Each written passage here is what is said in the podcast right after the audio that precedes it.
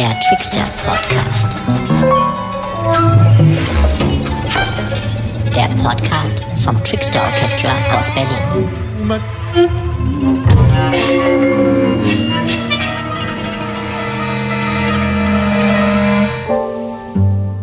Liebe Zuhörerinnen und Zuhörer, herzlich willkommen beim Trickster Podcast. Es ist mir eine große Freude und Ehre, dass äh, Sveta Kundisch und Mona Matburiohi mit mir hier zusammen sind. Ich bin Simin Samavati und äh, wir wollen uns ein kleines bisschen dem Thema Diversität widmen. Aber bevor wir in die Thematik einsteigen, möchte ich ganz gerne meine Gesprächspartnerinnen vorstellen. Sveta Kundisch wurde 1982 in der Ukraine geboren. 1995 zog sie mit ihrer Familie nach Israel und studierte in Tel Aviv Gesang und Klavier an der Iromi Arts High School. Ab 2001 studierte sie jiddische Musik. Von 2003 bis 2007 folgte ein Musikwissenschaftsstudium in Tel Aviv. Und 2007, direkt im Anschluss, wurde sie nach Wien eingeladen, um ihr Gesangsstudium fortzusetzen. 2011 begann sie das Masterstudium am Kantorenseminar des Abraham Geiger Kolleg Potsdam und seit 2017 ist sie Kantorin der jüdischen Gemeinde in Braunschweig. Mona Matburiohi ist unsere jüngste Musikerin im Orchester. Sie ist 1990 in Teheran geboren und mit 17 zog sie bereits nach Wien, um an der Universität für Musik und Darstellende Kunst zu studieren. 2015 erschien bei ECM das Album Narante vom Nashq Duo. Da spielt sie gemeinsam mit Gulfam Chayom.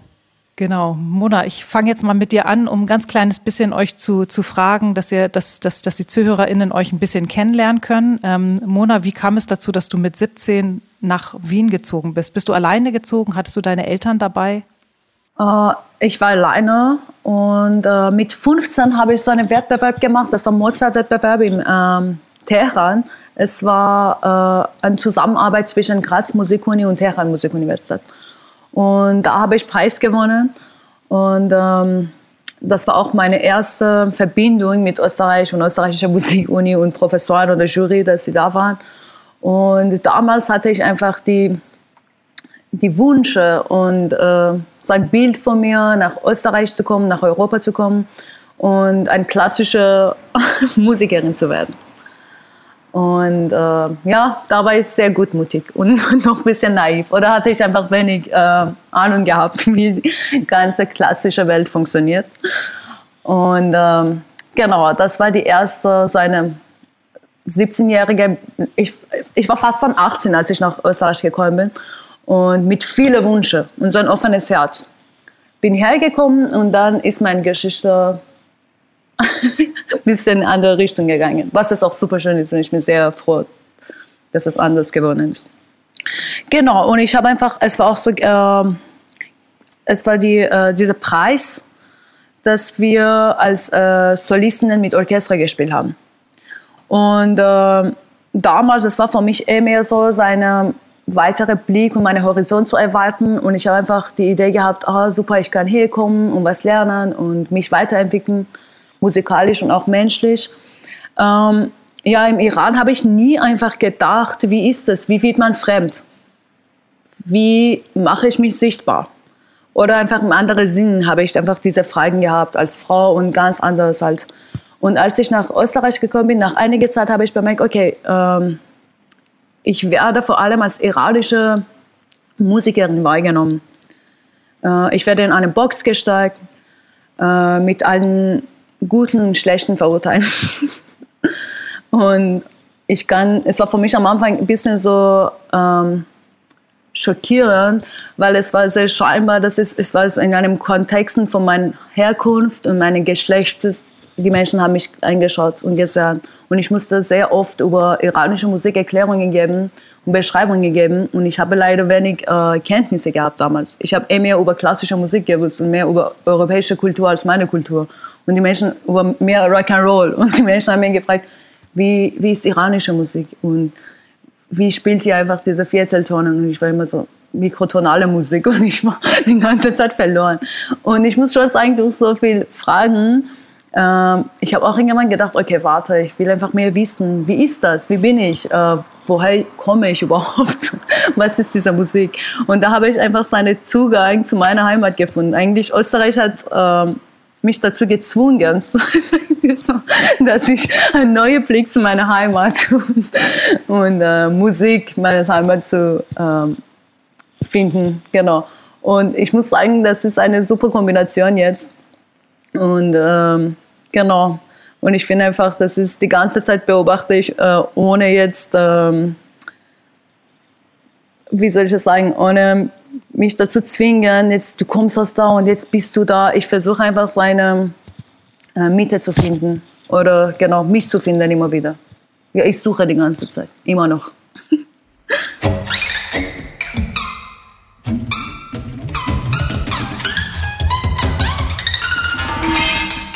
Ja, es ist spannend, dass du das so sagst, weil du bist ja im Iran auch wirklich geboren und groß geworden. Ich bin ja äh, quasi auch Iranerin, aber ich bin in Deutschland groß geworden und geboren und ähm, habe ich mich mit den gleichen Dingen beschäftigt, die du beschäftigt hast. Ich erzähle mal eine kleine Anekdote. Ich habe an der Hochschule für Musik und Theater in Hannover studiert und dann gab es einen Musikschaff, äh, Musikwissenschaftsprofessor, der mich gefragt hat, was denn bei mir zu Hause so gehört wird an Musik.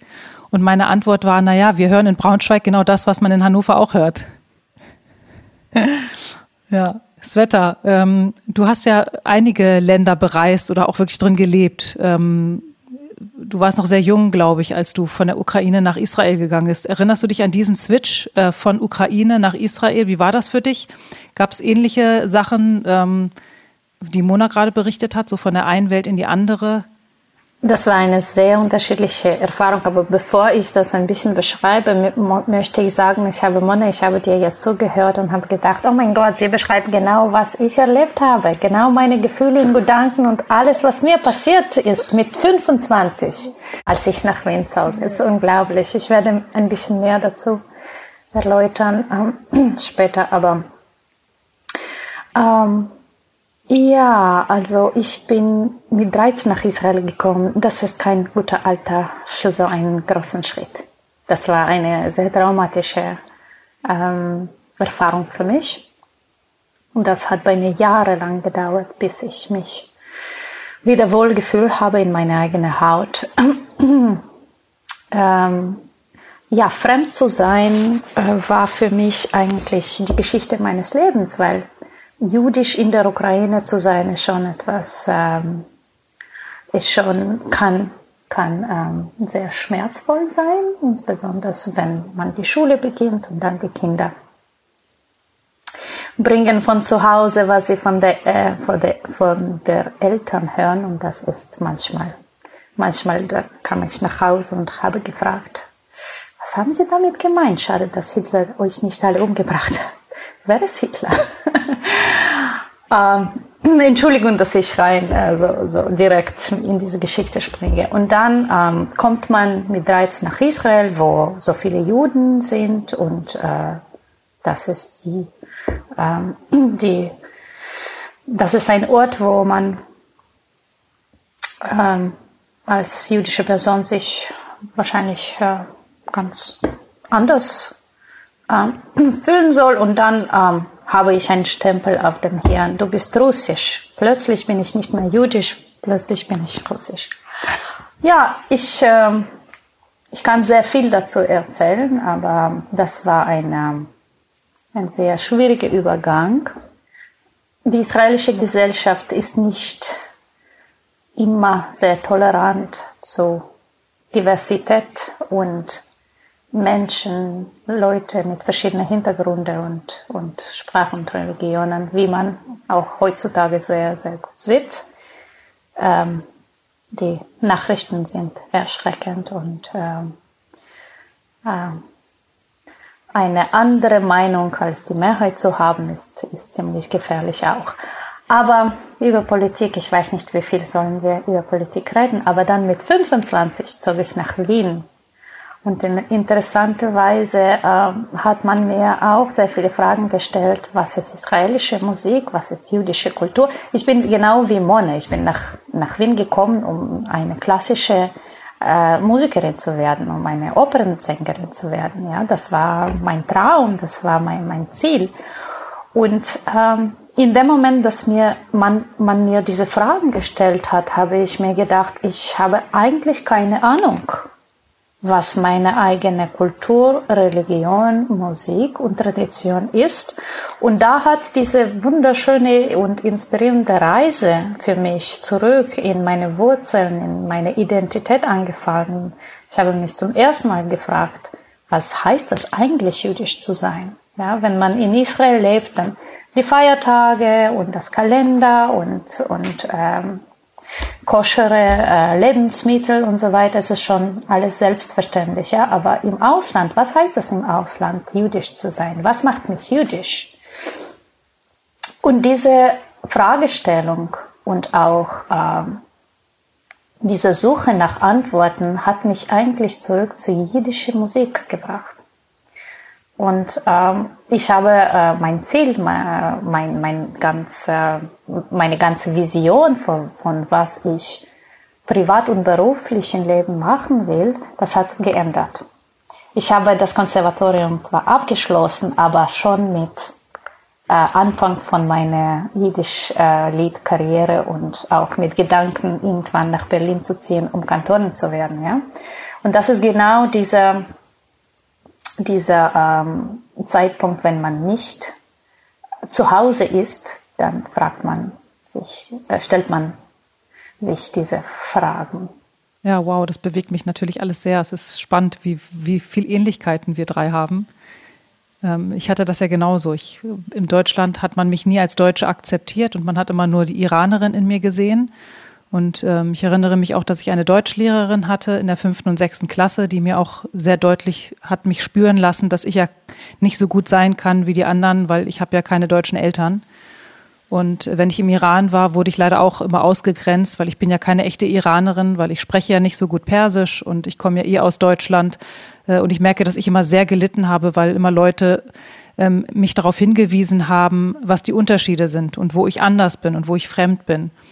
Und ähm, ich glaube, dass das ein ganz großer Grund, glaube ich, auch war, warum ich irgendwann mich eher darauf konzentriert hat, was verbindet mich mit den Menschen und wo, wo sind wir gleich, wo sind wir ähnlich, ähm, wo haben wir ähnliche Wünsche und Vorstellungen und, und Freuden. Und das fand ich in der Musik sehr einfach zu finden. Ich glaube, das hat mir an der Musik gefallen, dass ich das, äh, dass ich das Gefühl hatte, da ist es nicht so wichtig, wo meine Eltern herkommen und, und wer ich quasi äh, von meiner Herkunft aus bin oder auch nicht bin, sondern einfach Musik ist Musik. Aber ich muss gestehen, dass je länger ich Musik gemacht habe, ähm, desto mehr habe ich gemerkt, irgendwann wurde das auch Thema. Ja, das war am Anfang noch gar kein Thema, aber je länger ich in dieser Musiklaufbahn war und vor allen Dingen auch nach dem Studium, da war es dann sehr stark, dass ich dann gemerkt habe, oh, jetzt werde ich ja wieder ausgegrenzt. Ich hatte, ich kannte schon die Ausgrenzung in meinem Klassikstudium, ja, Klassiker können kein Jazz. Und ähm, deswegen bin ich auch mit nach Berlin gezogen, weil ich diesen Wunsch hatte, dass dieses Label von meiner Stirn weggeht. Ich meine, an meinem Aussehen konnte ich nichts ändern als Kind, ja. Und äh, aber bei der Musik dachte ich, okay, ich gehe einfach in eine andere Stadt und dann kennt mich keiner und dann steht nicht mehr auf meiner Stirn Klassik und dann kann ich mal richtig Jazz machen. Und jetzt ähm, habe ich ja das Trickster Orchestra gegründet, wo ihr beiden ja auch äh, zum Glück mit dabei seid.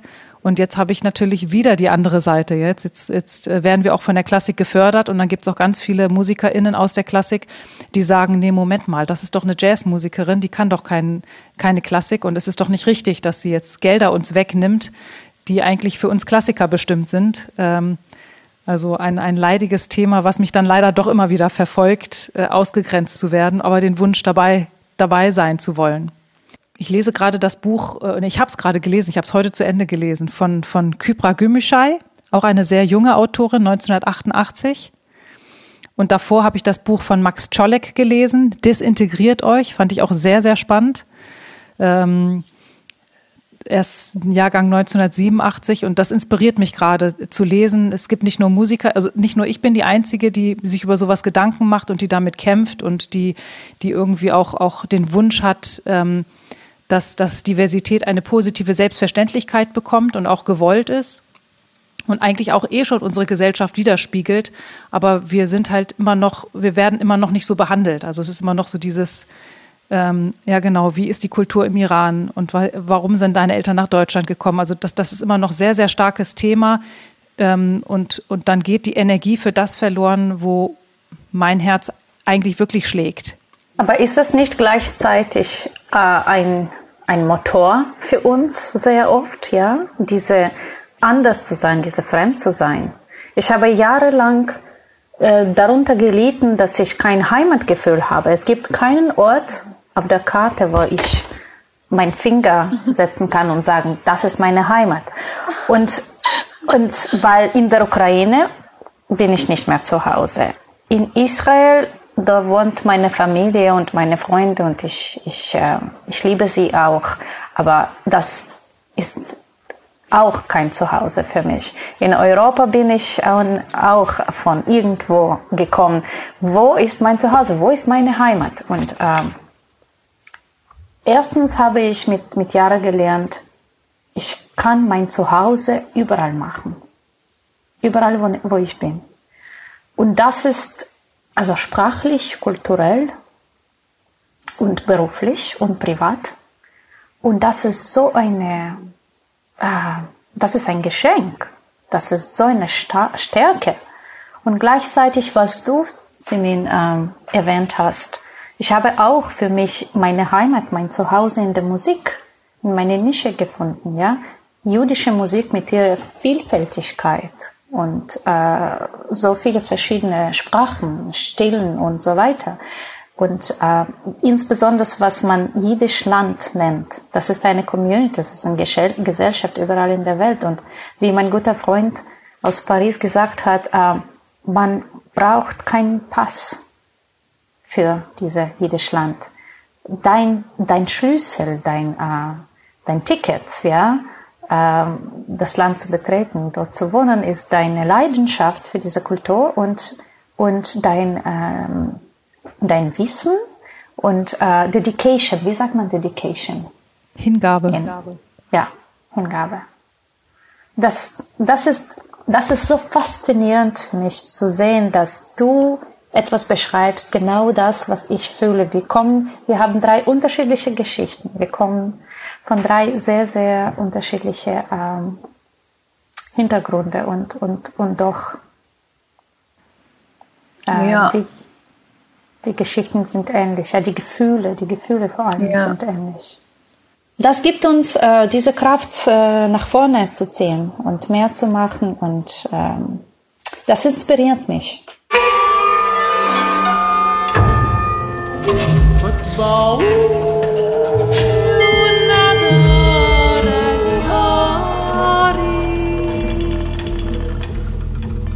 Ja, was ich so schön finde, was Mona vorhin gesagt hat, ähm, es hat mich immer gezwungen, mich mit etwas zu beschäftigen, mit dem ich mich vielleicht sonst gar nicht beschäftigt hätte. Ja, mit, mit der Heimat meiner Eltern, wo sie herkommen, wie sie sozialisiert sind.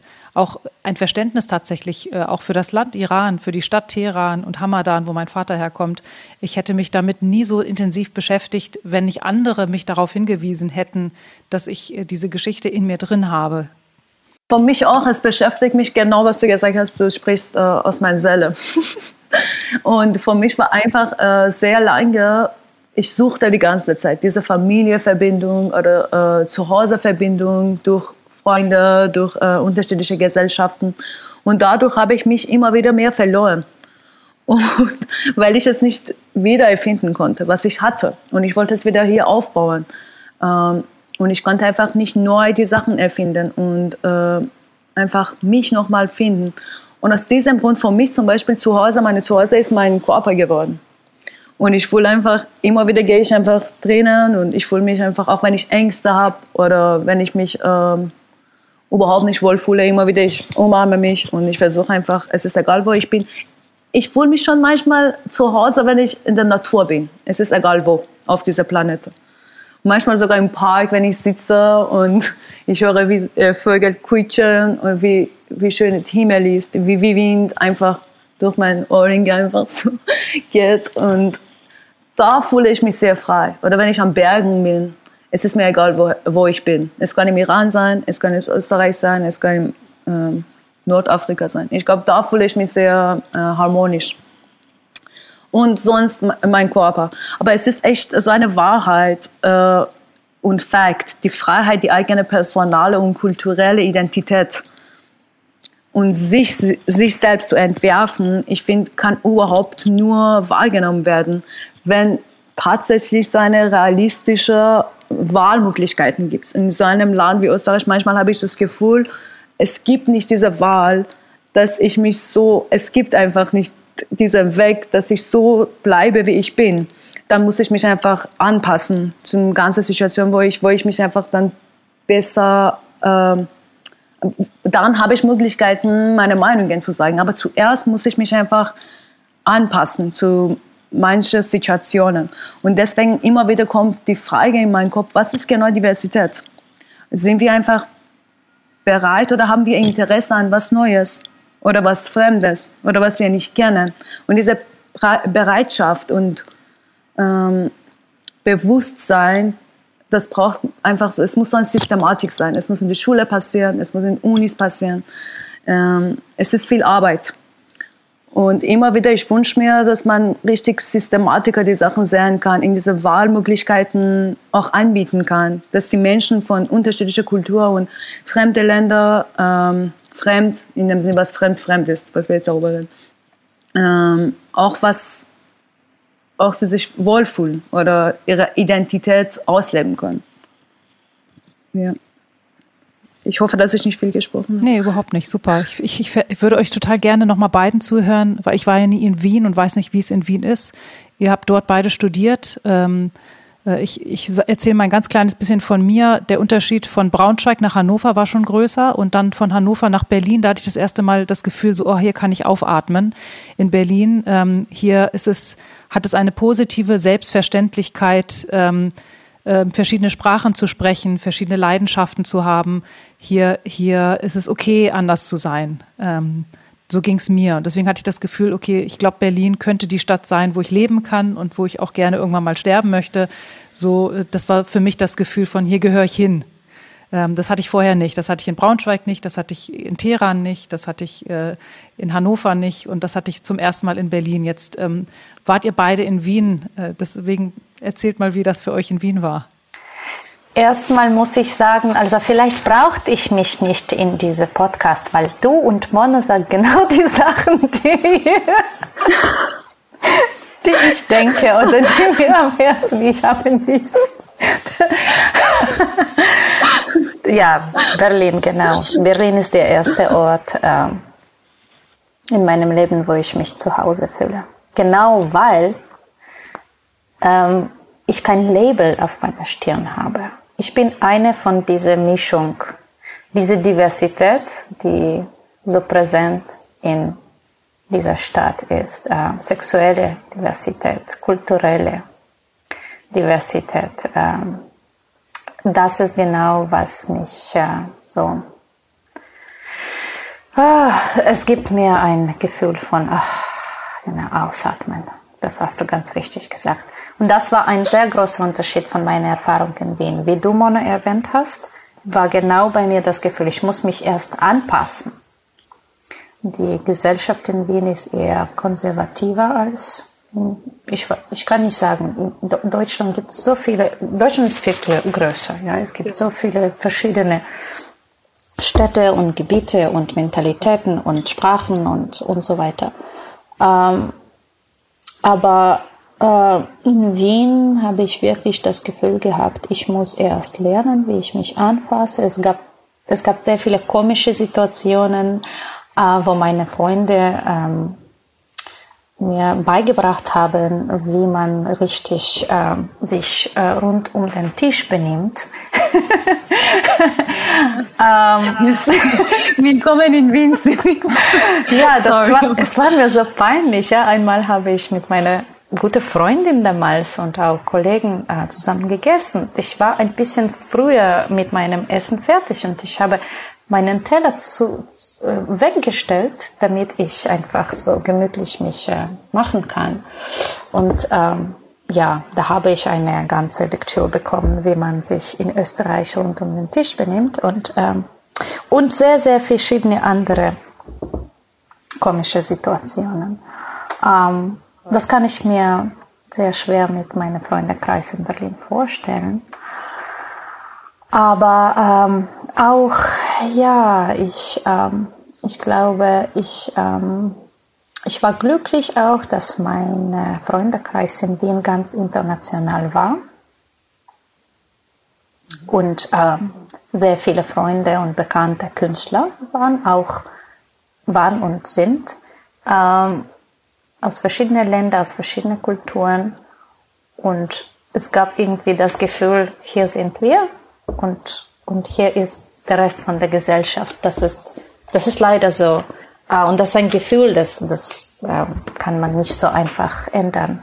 Und, äh, und dieser Schritt äh, zu nehmen, nach Berlin zu ziehen, das war, das war sehr wichtig ähm, und sehr gut, weil eigentlich habe ich hier das Gefühl nicht. Obwohl ich muss sagen, es klingt wahrscheinlich momentan ein bisschen so schwarz und weiß. Das, das will ich, äh, will ich nicht sagen. Ich habe auch unglaublich wunderbare äh, Freunde äh, in Wien aus Ausland und aus Österreich. Ähm, ich, ich spreche mehr von, von einem Gefühl, äh, du gegenüber die Gesellschaft. Mhm, genau, genau. Was, was denkst du, Mona?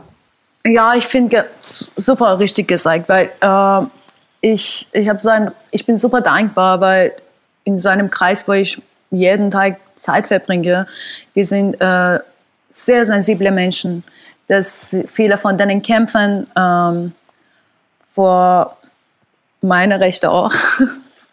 Und äh, sie geben mir so ein Gefühl, dass es ist, äh, dass ich ohne Etikett akzept, sie akzeptieren mich ohne Etiketten. Äh, aber es gibt, wie gesagt, es gibt auch diese Realität, was eine Gesellschaft äh, anbietet. Und da sehe ich einfach, ich gehe und die Etiketten rennen nach. es ist egal wo, U-Bahn-Station, Supermarkt, ähm, ja, überall. Aber ich bin sehr, sehr, sehr dankbar, dass ich äh, in so einer Gesellschaft so von Menschen, Kollegen, Freunden äh, akzeptiert bin, wie ich bin und mittlerweile, wir reden über viele Sachen und die Musikszene ändert sich auch durch die Arbeit von, wie gesagt, viele Kollegen, viele Menschen, dass sie jetzt versuchen, die Sache beobachten, ohne interpretieren. Das heißt, die Menschen beobachten ohne interpretieren, die Musik hören ohne interpretieren. Eigentlich, wir brauchen nicht die ganze Zeit Interpretation.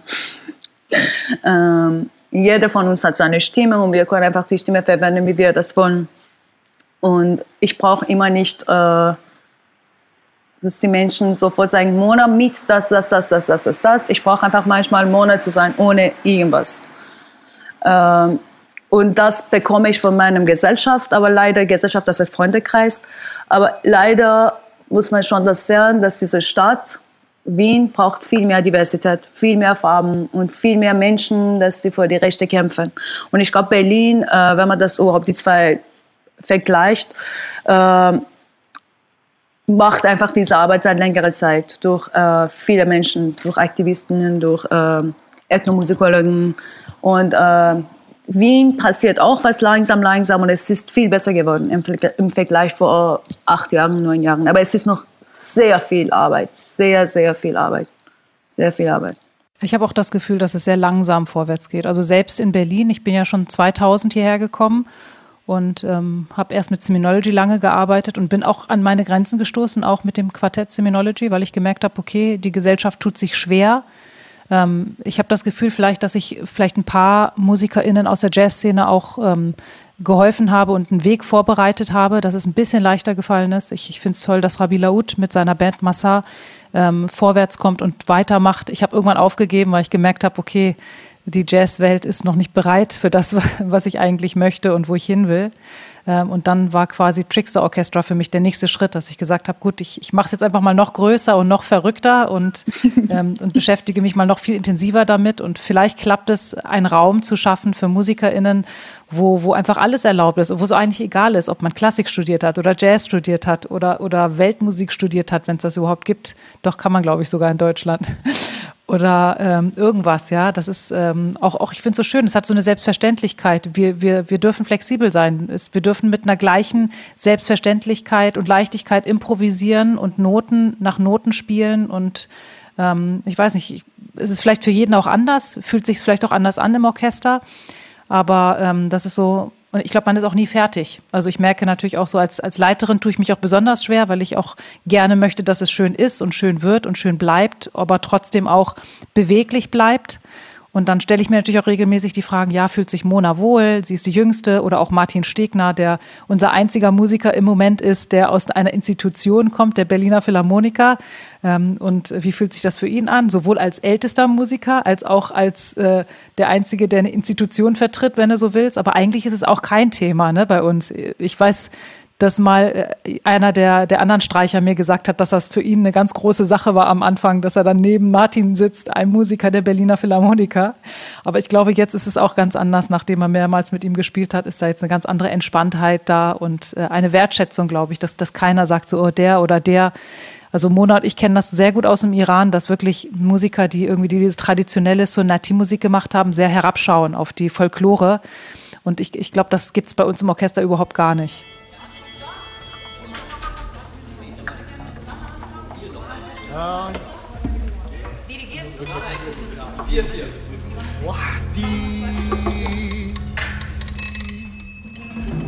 Ich muss schon sagen, im Orchester, diese Vielfalt inspiriert mich persönlich zu neuen Denken. Und immer wieder komme ich raus aus Komfortzone, wo man hier gewohnt ist. Dann, meistens bin ich hier in äh, Projekten, wo ich mache einzige Ausländerin. Ähm, und das ist auch sehr interessant. Und manchmal, sie haben sogar mir gesagt, vor kurzem ist was passiert und die Kollegen von mir hat gesagt, boah, das habe ich noch nie erlebt. Und ich habe kurz gesagt, ja, weil wenn wir unsere Augen aufmachen, ich bin fast die Einzige in eurem Kreis. Und dann, ähm, das heißt, die Projekte, wo ich jetzt drinnen aktiv bin, besonders in manchen Genres hier, ist schwieriger. Äh, ja, Fuß zu finden und weitermachen. Äh, es gibt viele Musiker und Musikerinnen, die hier arbeiten. Und was ich total an äh, seinem Projekt äh, wie Trickster so Orchester schätze, ist einfach diese Vielfalt. Und es ist nicht nur diese Frame, was die präsentieren, oder diese Image, dass es Vielfalt ist. Es gibt Vielfalt. Es ist richtig drinnen. Es gibt so einen Satz von Abbas Kiarostami, das ich liebe. Der ist ein ähm, iranischer Regisseur, der sagt, we are not able to look at what we have in front of us unless it's inside the frame. Und immer wieder denke ich mir, das stimmt. Aber wie wäre es, wenn man einfach so eine angenehme Frame schafft? Das drinnen mindestens diese Vielfalt, weil wir brauchen sowieso diese Frame. Weil ohne Frame gibt es auch nichts zu präsentieren. Und äh, in Trickster ist es immer wieder, es ist sehr challenging. Es gibt Momente, dass man sich verloren fühlt, es gibt Momente, dass man sich stark fühlt, es gibt Momente, dass zusammen ist, die Sachen miteinander passieren.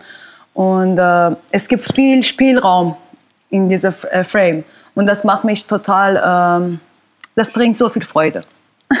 und ich fühle mich immer wieder frei, ohne Angst, die Sachen zu ausprobieren und manchmal auch mit Angst. Das ist einfach unterschiedlich und dieser Zustand gefällt mir sehr. Das muss ich schon zugeben. Absolut. Ich kann auch dazu sagen, dass ähm, dieser Rahmen, ja, äh, genau, äh, was du beschrieben hast. Auf einer Seite dieser, ähm, dieser Rahmen, ja, in, äh, in dem man irgendetwas schaffen kann. Auf der anderen Seite, Ketan und Semin, ihr gebt uns so viel Raum, ja, so viel Raum und auch das Gefühl von Sicherheit. Und das ist unglaublich. Ich muss sagen, dass Improvisation ist nicht unbedingt, was ich äh, in meinem Beruf sehr oft ausübe. Sei es in der Synagoge als Kantorin, sei es in dem jiddischen Lied oder in israelischer Musik. Ähm, vielleicht gibt es Künstler, die das mehr Teil ihrer Arbeit machen, aber für mich leider, leider ist das nicht der Fall und ich habe mich immer sehr, sehr unsicher gefühlt. Und als wir angefangen haben, habe ich sehr, sehr viel Angst gehabt. Ja. Aber in keinem anderen Projekt oder in keiner anderen Situation habe ich mich so sicher und wohl mit Improvisation gefühlt wie im Trickster Orchestra und ähm, auch das Gefühl, dass meine Stimme plötzlich nur ein Instrument ist, genauso wie, wie 30 andere Instrumente, äh, die mit mir zusammen jetzt spielen, ja. Und das ist schon toll. Ich habe manchmal das Gefühl gehabt, es gibt mir wirklich Flügel, ja, zu fliegen. Und ich habe diese Momente ge gehabt, natürlich nicht immer, ja, weil, wie Mona erwähnt hat, Comfort Zone. Und manchmal tritt man aus der Comfort Zone.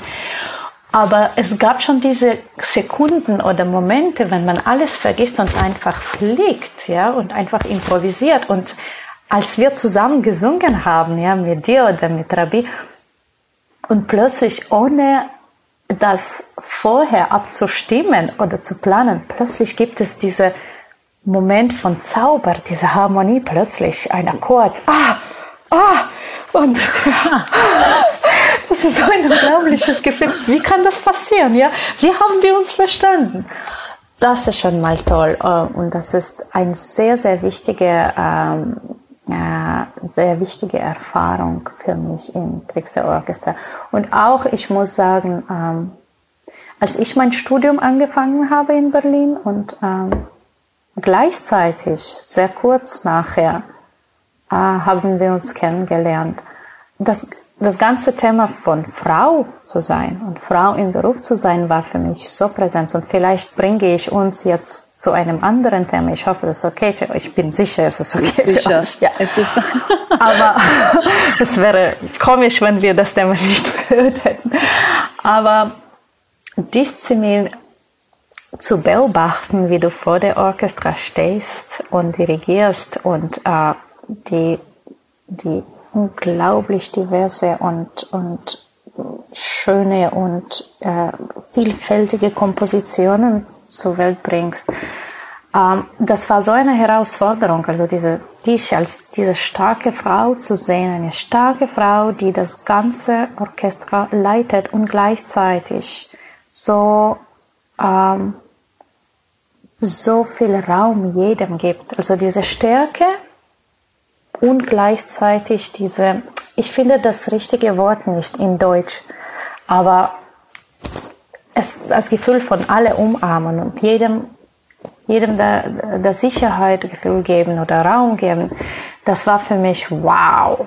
Und das war eigentlich ein sehr wichtiges Vorbild für Kantorenstudium, weil da habe ich mich angefangen zu kämpfen mit, mit äh, mit diesem Thema, was heißt das, Frau in einer religiösen Welt zu sein und zu funktionieren. Das, das war ein wichtiger Moment für mich. Und danke, dass du mir diese Fortbild und diese Stärke gegeben hast, ohne, ohne dass ich das jemals erwähnt habe oder dich angesprochen habe. Das war für mich ein, ähm, eine wichtige Sache.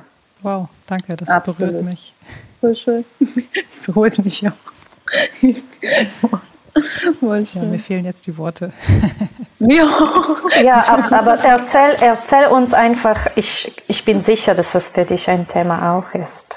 Ja? Eine Frau in, im Beruf zu sein und so aktiv zu sein und, und ähm, eine ganze Besetzung, große Besetzung mit Catern zusammen zu leiten. Und ja.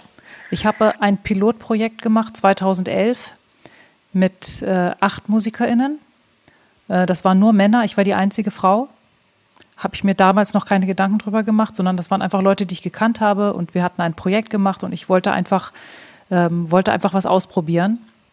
Es war zum Glück von meinem Empfinden her nicht das Thema, aber ich habe gemerkt, wie schwer das alles ist und wie anstrengend das ist, auch alles selber zu machen, komponieren, organisieren, die Kekse einkaufen, damit sich alle wohlfühlen äh, und dann für jeden eine schöne Mappe machen. Und ähm, das Konzert war auch toll, aber ich habe gemerkt, so, okay, das ist eigentlich äh, nicht das, was ich will. Also ich, ich, will's, ich will was Gemeinsames machen, also wirklich, wo alle involviert sind. Und ich habe auch gemerkt, das geht auch nicht alleine. Ich, für mich hat sich das falsch angefühlt, das alleine zu machen. Deswegen war ich sehr glücklich, dass Ketan gleich Lust hatte, mit mir auch so etwas auf die Beine zu stellen.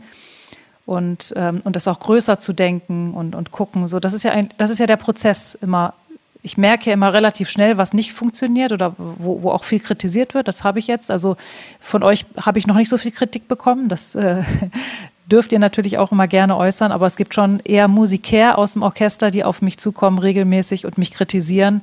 Ich nehme mir natürlich die Sachen zu Herzen, weil mir das wichtig ist, weil ich denke, so funktioniert so etwas nur, wenn man sich gegenseitig zuhört und äh, und ähm, wenn die Kritik konstruktiv ist. Ja, sie ist nicht immer. Ja, ich gebe zu, sie ist nicht immer konstruktiv. sie ist manchmal auch Schade. seltsam, aber ähm, ich, ich denke, ich da, also das ist mein Wunsch. Ich hoffe, dass mir das gelingt, dass ich dann nicht nicht hart werde und dann gar nicht mehr zuhöre, sondern lerne zu unterscheiden, wo ist die Kritik konstruktiv und ähm, wo muss ich neue Räume öffnen und neue Sachen ausprobieren und, und mich auch zurücknehmen und wo muss ich dann aber doch wieder auch das Ruder in die Hand nehmen mehr und, ähm, und mitformen, weil ich möchte natürlich auch dabei sein. Ich, ich finde das wichtig, dass ich da irgendwo auch meine Leidenschaft mit drin ausleben darf. Aber ich, mich macht das sehr glücklich, dass das Orchester. Also ich merke, das ist auch mein musikalisches Zuhause geworden. Ähm, ich, ich, liebe unheimlich viele Sachen. Ich liebe klassische Musik, ich liebe Jazz, ähm, ich liebe ganz viele Facetten von, äh, von Musik und Traditionen aus anderen Ländern. Und ähm, das macht mich glücklich, dass ich das in diesem Orchester so verbinden kann. Und, und dass ihr mit dabei seid, das ist für mich quasi so die Ehre, weil ihr seid ja auch alle großartige SolistInnen.